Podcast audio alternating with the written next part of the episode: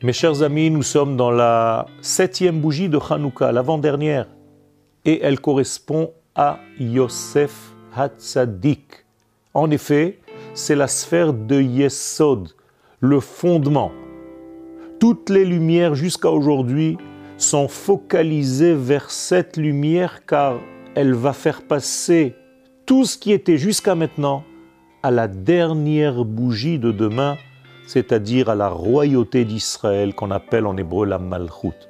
Vous voyez qu'on a commencé par Bina, Chesed, Gvura, Tiferet, Netzachod, Yesod.